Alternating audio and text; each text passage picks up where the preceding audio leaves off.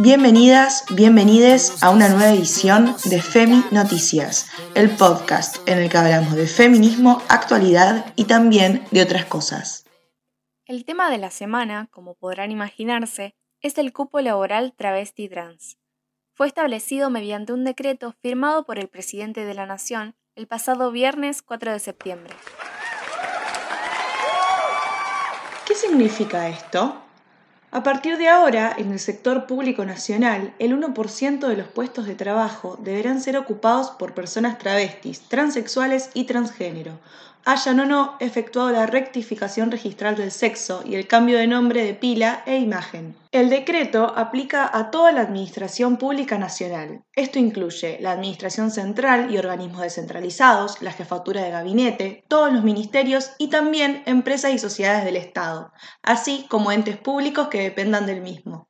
Uno de los ejes más novedosos e importantes del proyecto es que además del acceso a puestos de trabajo, contempla también la posibilidad de continuar en paralelo con la formación educativa obligatoria o bien con otras capacitaciones relacionadas con los requisitos del puesto de laburo. Alba Rueda, subsecretaria de Políticas de Diversidad del Ministerio de Mujeres, Géneros y Diversidad de nuestro país, comentó para Radio Latina. Creo que es un paso histórico, tiene que ver con una lucha que se desarrolló hace muchos años este, de la mano de varias activistas fundamentales para nuestras agendas.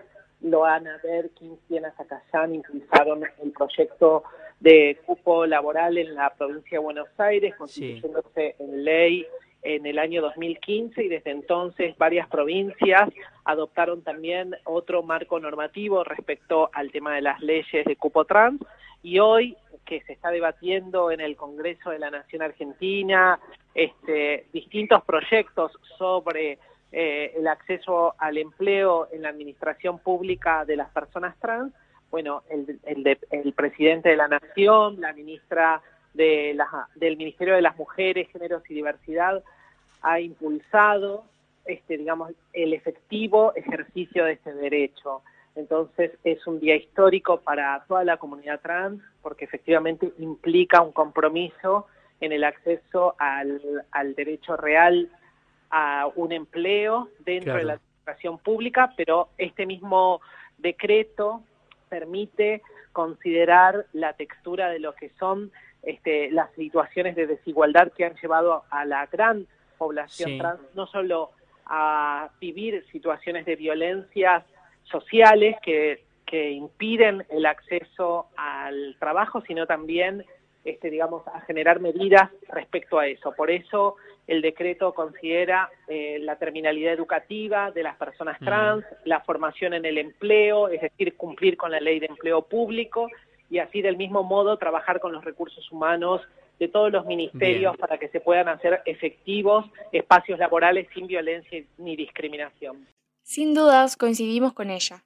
Se trata de un avance importantísimo en materia de derechos para todas, todes y todos los argentinos. Es el comienzo para la reparación real de derechos de un colectivo que históricamente fue excluido y relegado. Celebramos esta conquista histórica que marca el camino hacia una sociedad más justa, libre e igualitaria. Y ahora, la femiefeméride de la semana.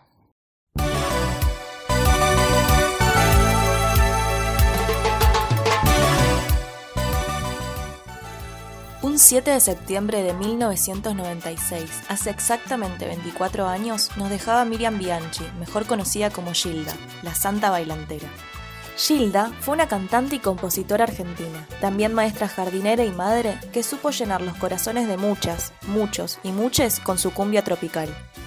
Ese día tan triste, falleció junto a su madre y a su hija en un accidente automovilístico mientras volvía de un recital. Cada 7 de septiembre, todos los seguidores se reúnen en su santuario. Sí, obvio que Gilda tiene un santuario. Para pedirle milagros a nuestra santa popular. Gilda nos dejó como legado algunos de los temas más importantes de la cumbia argentina, que hasta el día de hoy nos siguen dejando mover el cuerpo con sus ritmos. Porque estaré contigo,